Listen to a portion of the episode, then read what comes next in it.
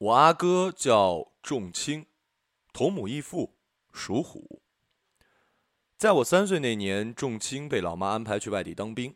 那时我的年纪太小，记忆模糊。我对他真正开始有印象，是从我五岁时他退伍回家开始的。那一年，仲卿十九岁。当年的他好像永远只穿那一套衣服：紧身牛仔裤、白色乔丹鞋、贴身背心外搭真皮夹克，头发必须是当年最流行的李克勤的发型。配上一张和谢霆锋百分之八十相似的脸，一米八的个头，愣是帅出了一种邪形的气质。据说那个时候，他但凡在夜店跳起霹雳舞，当场妹子无不目瞪口呆，被他的帅气所折服。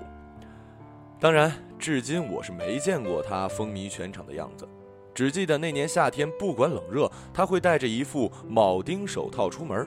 吃饭抽烟也不拿下来，经常不小心扎到自己。平时说话开口就是闽南脏话，每讲五句必带哟哟。冲个厕所都能不小心露出迈克尔·杰克逊开演唱会的表情，舞王范儿十足。在我最初的印象中，仲卿很有钱，非常有钱，而且不是家里给的钱。当时我们住在独栋的三层别墅，他的房间在二楼。我隐约能记得，他经常偷偷提着一塑料袋一塑料袋的现金，也不整理，就这么扔在床下。一米八宽的双人床下，满满都是一袋一袋百元大钞。那年头，做工地的大老板还在用 BB 机，了不起的拿个大哥大。重青已经用上了摩托罗拉的月牙形滑盖手机，走到哪儿。必须把手机往桌上一拍，自以为无限拉风，土豪气质彰显无疑。曾经有一天，保姆阿姨接我从幼儿园回家，钟情无聊地翻我书包，看到我在班里画的画，画的是一个人在一堆椭圆形的圆圈里游泳，他就问我：“钟宁啊，你画的这什么呀？”这是我的梦想。你的梦想不会是想学游泳那么没出息吧？哼，当然不是了。我指着我画的小人说：“这个人是我呀。”然后旁边的就是肯德基的鸡翅啦。我的梦想呢是有一天我可以买很多很多鸡翅，多到可以在里面游泳，然后我就一直吃一直吃。那一刻。重青看着我，露出一个零零七招牌歪嘴的笑容，眼睛里突然迸发出无限的光芒。走，我带你去肯德基吃鸡翅。那天傍晚，肯德基里，重青问我：“仲尼，你要几个鸡翅？”我毫不犹豫地说出了当时认知中最大的数字：一百个。重青把摩托罗拉手机往点餐台上一拍：“服务员，帮我拿一百个鸡翅。”值班经理诧异的看着仲青，呃，先先生，不好意思，呃，一百个鸡翅是五十对，您您确定要一百个？仲青提高音量，嗯，确定一百个。全场震惊。那天的鸡翅显然没吃完，吃剩下的也不知道怎么处理了，只记得服务员陆陆续续端来一盘又一盘的鸡翅，把我身旁的几张桌子都堆满了。那是我第一次离我的人生目标如此接近。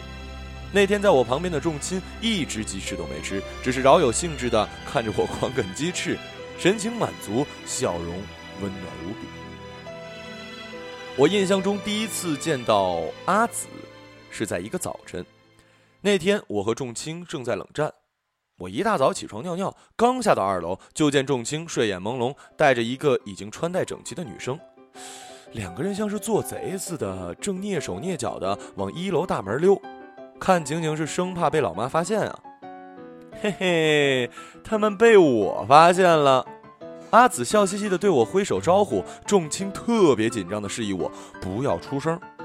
看到此情景，心想：啊，叫我不要出声啊，早说嘛。妈，阿哥又带女孩子回家啦。童声透亮，响彻三层楼房。阿紫笑喷，仲卿瞬间脸绿，急忙拖着阿紫，也顾不得其他，夺门而出。我见状，立刻用更高分贝：“妈，他现在又要偷跑！妈，他已经到一楼了！妈，他开门跑出去了！阿紫安全的走了，仲青黑着脸独自返回。我记得因为这件事儿，他被老妈狂骂了一天。那天他边被骂，我边在老妈背后对着仲青跳舞做鬼脸，仲青气得咬牙切齿。隔年我六岁，上大班，过几天要去春游，凌晨两点，心情无限忐忑，一个晚上都在想到时候带的饮料够不够喝，汉堡凉掉了会不会好吃之类的事儿。突然，楼下响声大作，有搏斗的声音，有玻璃破碎的声音，有不同音调男子叫喊的声音。动静是从二楼传来的，持续了二十分钟不止。保姆阿姨跑上来抱我，让我躲在三楼，不要出房门。我站在三楼阳台看楼下，仲青双手靠着手铐，被几个穿着迷彩服的军人边打边骂，押上了警车。另外几个军人来来回回出入我家门，把仲青床底下的现金一袋一袋提上警车，拍照对讲机声交织在一起。老妈强忍着眼泪和着急，还算冷静的和一个戴着帽子的军官解释、询问什么，最后，也一起跟着上了警车。嘈杂声随着车顶红蓝灯的闪烁渐渐远去，只留下空旷的黑夜，安静的连心跳都听得真切。收到刑事判决书的时候，已经是过去了好几个月。当时我年纪太小，不懂得什么罪不罪名，只能见到大人就问。我阿哥去哪里了？但是没有人告诉我确切的答案，只知道短则三年，长则五年。我是不能对仲青做鬼脸了。之后再见到仲青，是我九岁的那年夏天。那年中午放学回家，背着书包，闷热无比。远远的看见一年轻人，白背心寸头，提着两个军绿色大包，蹲在我家院子里抽烟。神色甚是犹豫。这年轻人远远的看到了我，便放下手中的大包，兴奋的朝我跑了过来，一把把我举了起来，像甩玩偶一样，连人带书包举在空中，倒来倒去，转来转去，一会儿扛在肩上，一会儿抱在怀里。这年轻人把我抱在面前，宠溺的对我说：“假装没看到啊，你给我假装没看到是不是？你再给我假装没看到。”我定睛一看。原来是仲青，我立刻捂着脸，蒙着眼，忍住嬉笑。没看到啊，你太难看了，我没看到，你太重了，我根本看不到。他放我下来，开始挠我痒痒，我终于没忍住嬉笑，朝他做了一个鬼脸。那一刻，我真真切切的看清了他的脸。我知道，我的阿哥回来了。我推开家门，欢天喜地的大喊：“妈，阿哥回来了！”妈，阿哥回家喽。仲青犹豫了几秒，才提起包走进了家门。那一刻，老妈的表情不像我想象中那样欢喜，也不是久别重逢的流泪，而是一种百感交集。啊，回来了就好，东西拿上去放好，然后一起下来吃饭吧。那顿饭特别沉默。我不懂老妈为什么没有很开心，也不懂仲青为什么只埋头吃饭，沉默不语。那时候我只知道阿哥回来了，又能坐在一起吃饭了，真好。那么些年过去了，他吊儿郎当的气质一点都没变，只是头发短了，皮肤黑了，左边的手臂上多了半臂的纹。他告诉我，那都是他那几年在监狱里无聊，用缝衣服的针蘸着钢笔墨水，自己凭空想象着刺的修罗头像。他开始觉得极有个性，狂拽屌炸天。我至今仍觉得画工幼稚不立体，毫无态度可言，格外搞笑啊！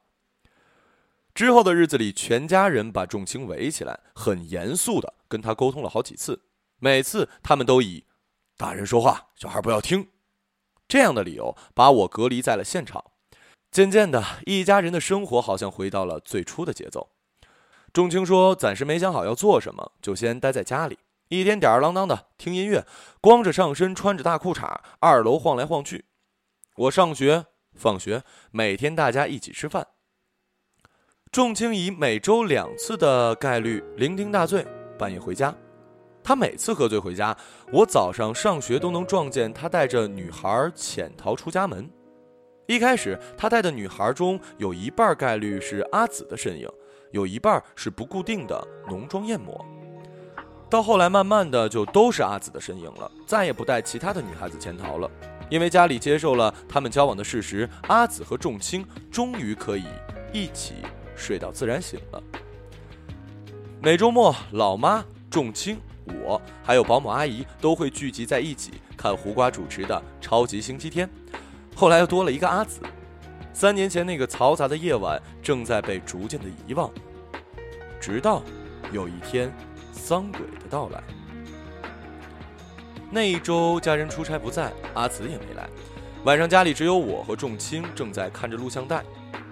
这时候，院子里响起了急促的门铃声。仲青去开门，许久没回来。我透过二楼窗户看见仲青在大门口和一个人不耐烦地交谈什么。大概过了十分钟的样子，仲青做无奈状同意，把那个人领进了屋子。这个人就是当年阿紫口中的。丧鬼，我第一次见到丧鬼，着实吓了一跳。发型凌乱，脸色苍白，轮廓消瘦，黑眼圈之黑，犹如电影中的丧尸。驼着背，眼神涣散到了极致，每隔三五秒便抽搐一下鼻子，仿佛有流不完的鼻涕。仲青不耐烦地带着丧鬼上了三楼，进了我的房间。五分钟不到之后，仲青急急忙忙换好衣服。裤兜里鼓鼓囊囊，显然是装了不少的现金在里面。他临走时丢下一句：“钟尼，你自己先睡，我出去办点事儿。”你那么晚出去干嘛？吃东西啦，顺便帮你买最新的《七龙珠》录像带啊。那好吧。我说罢，仲青便领着丧鬼往外走。他们走得太急，黑暗里我隐约能听到仲青的声音。废话少说，我已经不干了，这是我最后一次帮你。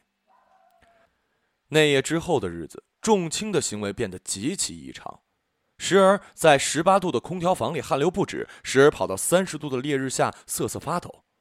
吃个饭能咳嗽到呕吐，看个电视能全身痒到躺在地上打滚。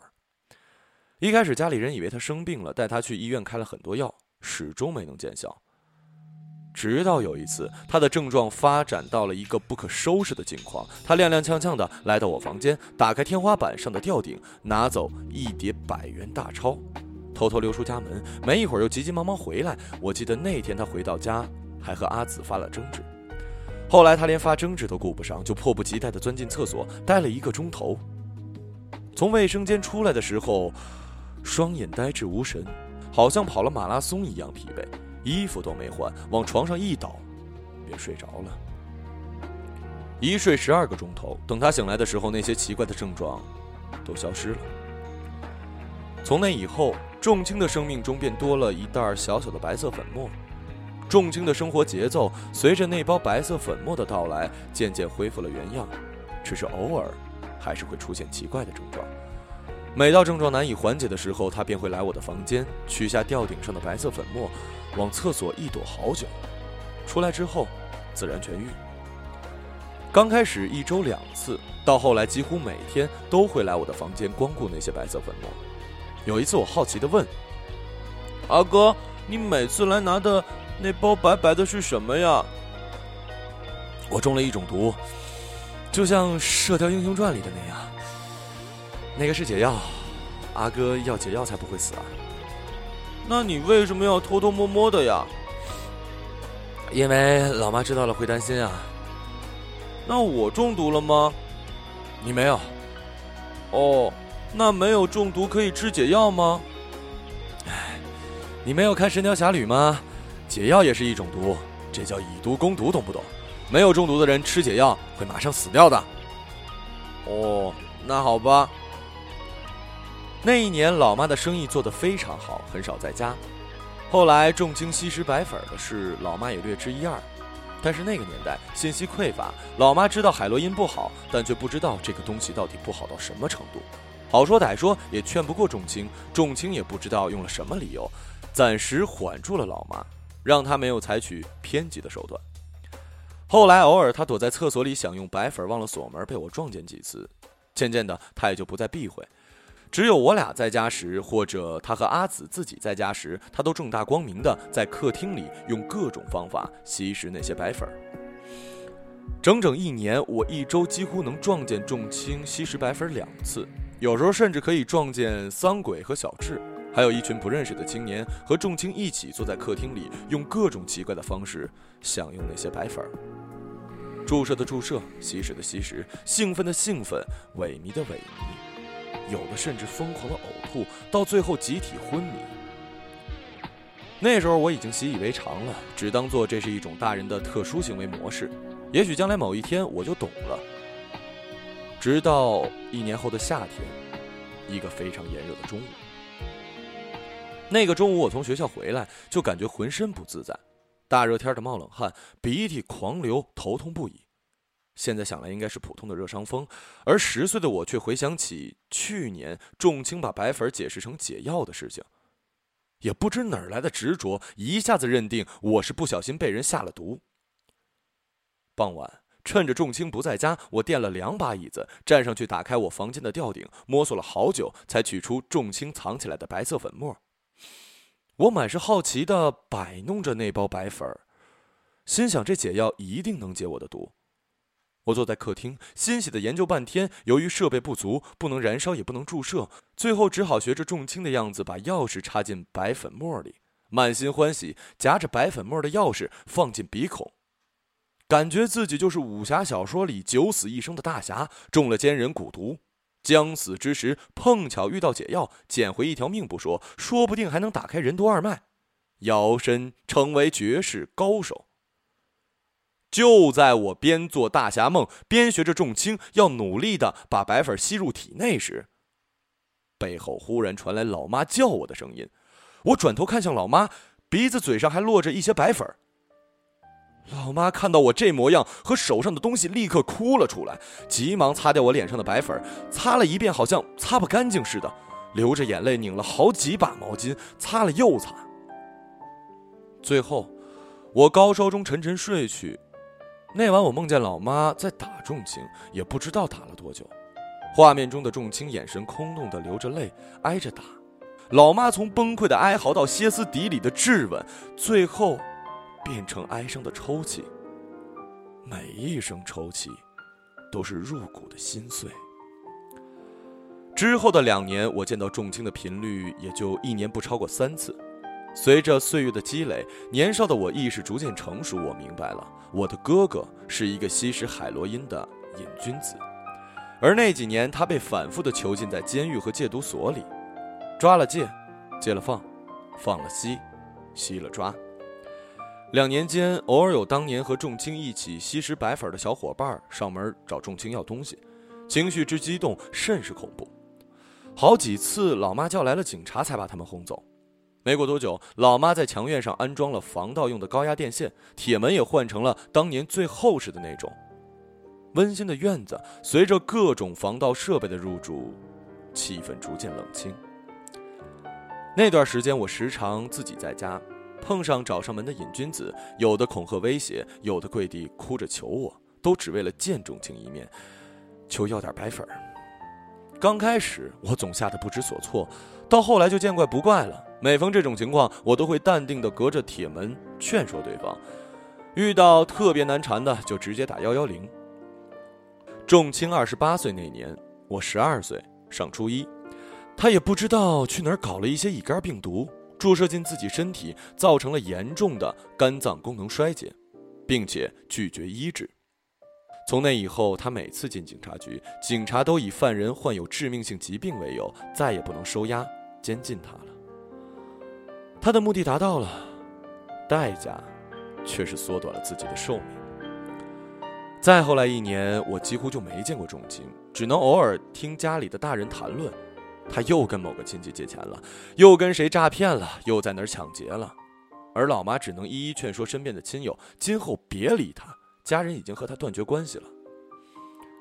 当然，那个时候，即便在所有人眼里，他已经变成了一条为了寻求一口白粉而活的落水狗。众亲友也早就对他的态度冷漠恶劣。但在我的眼里，始终是当年强壮宠着我，抱着我的亲哥哥。又过了一年，我即将上初二。某一天中午，我被一群高年级的流氓学长无辜殴打，浑身是血。事后被告知，打错人了。气愤之下，我找来仲卿。即便那时的哥哥早已在毒品的侵蚀下，体力和威望都远不如当年，但毕竟瘦死的骆驼比马大。仲卿不负众望的轻易摆平了那些流氓学长。谁知好景不长，仲卿自从摆平了流氓学生之后，每天放学都能在学校门口看到仲卿的身影，偶尔和小智一起，偶尔带着桑鬼。一到放学，几个人便招呼学校里的流氓学生到空地上，以欺负了我弟弟为由，屡次勒索钱财，甚至没收手机。到后来，流氓学生开始每天用各种方式逃离学校，或者翻墙，或者抄小路，或者提前旷课逃跑。要不就打篮球，打到很晚才离开。总之，仲卿抓住他们的机会越来越少。可能是因为熟人比较清楚底细，容易掌控风险，于是他和他的小伙伴就把目光投向了我身边那些关系比较好的同学。当年我年纪小，一天的零用钱只有十元。我每次遇到仲卿，他都会威逼着拿走我身上的零用钱，只留下两元让我吃一碗拌面。我身边几个要好的同学也屡屡被重情勒索，有时候甚至连吃午饭的钱都不给人留下。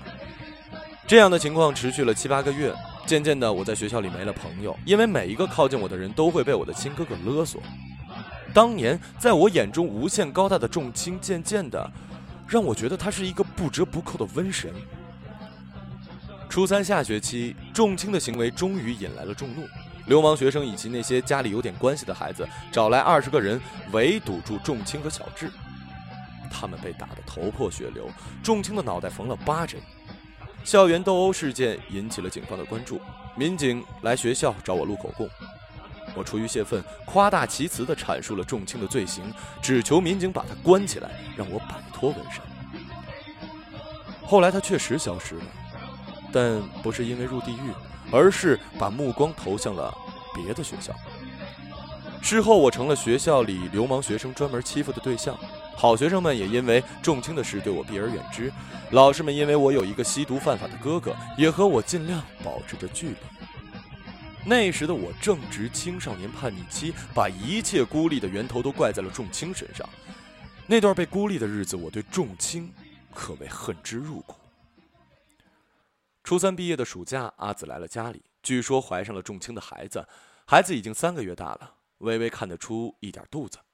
阿紫跟老妈说想要孩子，老妈说她问了妇科医生，医生说仲青常年吸毒，生出的孩子极有可能患有先天某种疾病，生下来不仅是折磨孩子一世，也折磨一家人，让阿紫考虑清楚，说可以带阿紫去打掉孩子。那是我和老妈最后一次见阿紫。后来据说阿紫跑到医院打掉了孩子，她的家人为了断绝她和仲青的来往，想办法把她弄到了法国，在亲戚开的餐馆里做帮厨，她又自杀又下跪，还是被送上了飞机。现在想来，这个应该是这个故事里唯一圆满的解脱了吧。暑假转瞬即逝，我离开了这所被众人孤立的学校，上的是全市问题学生最多的高中。而仲青仍旧在黑道中偷鸡摸狗。那时的我已经有了一米七四的个头，常年打球，体质强壮。摆脱了仲青的我，很快就在新学校建立起了自己的小团伙。小时候被欺负的孩子，往往会在青少年的时候特叛逆。那时候，我为了不让别人欺负，和我的同伴开始学抽烟、学喝酒、学着打群架、学着结伴欺负别人，迅速成为这所学校里的问题学生。再也没有人敢欺负我了，社会上的流氓也渐渐的转成想要跟我结交的态度。高一寒假，我通过身边的朋友和一些社会资源，倒卖一些小商品，赚了几千块。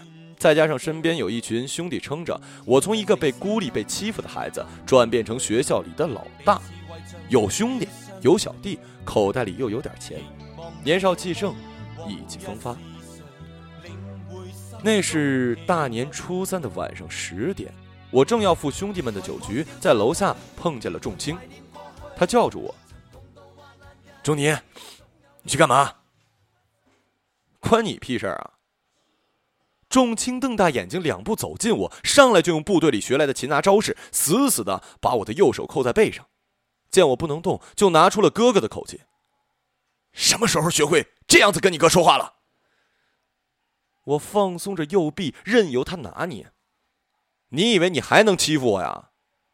仲青手上更加劲儿，剧痛从我的右肩传来。我冷笑反问：“就是这么大力气了吗？”被毒品侵蚀多年的仲青，又怎能奈何我一个每天打球的十六七少年？说罢，我开始用力从右肩发力，任凭仲青的双手如何用力，我的整个肩膀依然沿着被拐的背后弧线一点点扳回到身前。当时仲青的神态不是吃惊，也不是无可奈何，反倒从他眼睛里读出了些许的失落。因为常年被家长教导不相信仲青的缘故。我只当他是为了博取同情在演苦情戏，并没有多理会。仲青沉默了一会儿。大过年的，给我点钱吧，你也知道，我实在受不了了。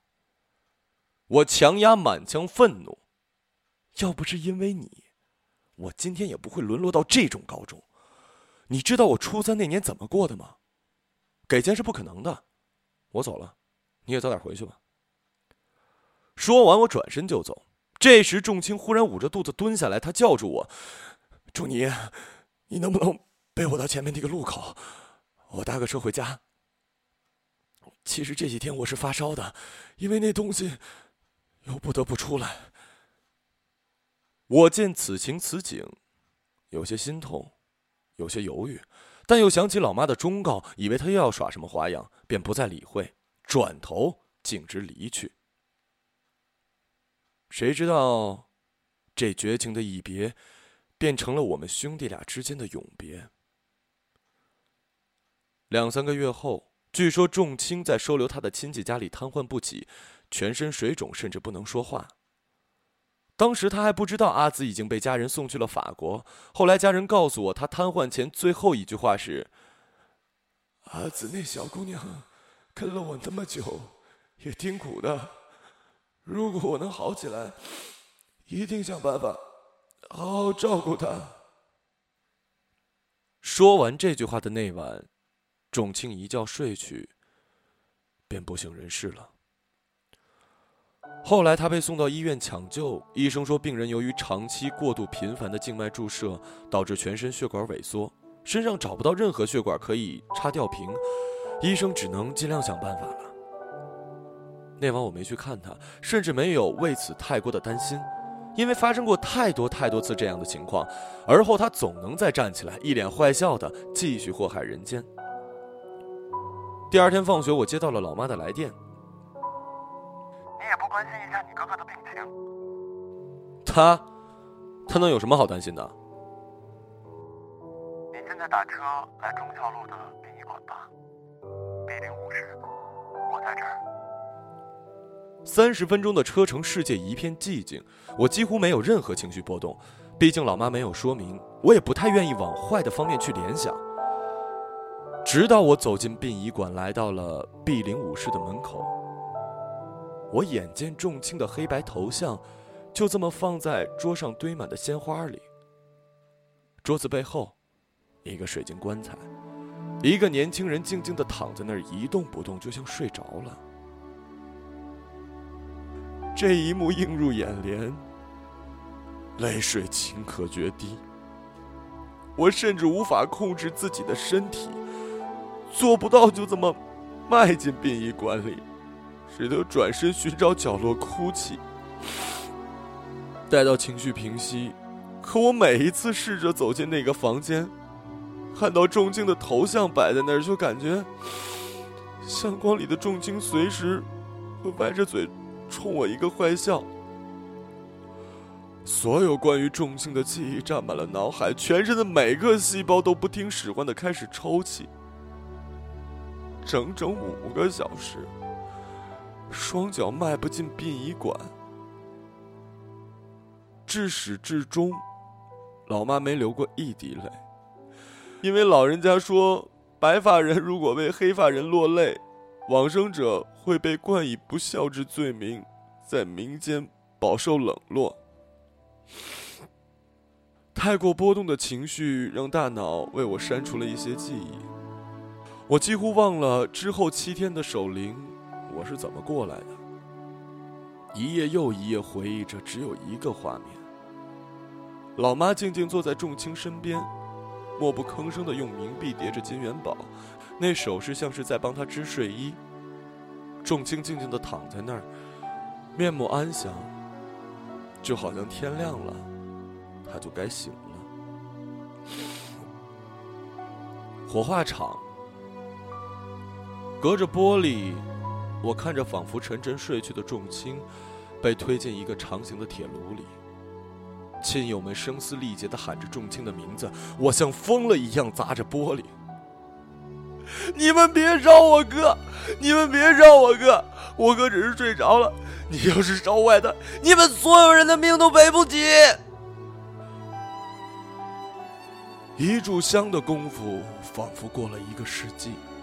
当年威武健壮的仲卿变成一滩小小的骨灰，放在陶瓷做的盒子里，被送到了我的手里。十七年，由爱到恨，再到追悔莫及。小时候可以轻易把我举起来的哥哥，如今静静地躺在我的怀里。我轻轻地抱着仲卿的骨灰盒。领着仪仗队，穿过都市，攀上山头，亲手把它放进了寺庙里的灵柩。那里鸟语花香，佛音缭绕，不必为毒品苦恼，不必受亲人的唾弃。经历一世沧桑磨难，他终于可以安心的睡去了。时至今日，我仍旧会时不时的去寺庙看仲卿。去之前，我都会去肯德基买五十对鸡翅，偷偷装在双肩包里。待到和尚吃午饭时间，没人看管，没人注意，便在重青的墓碑前打开包装，开始猛吃。旁边黑白相册里的重青，依旧没有要吃鸡翅的意思，只是饶有兴致的看我狂啃鸡翅，神情满足，笑容温暖无比。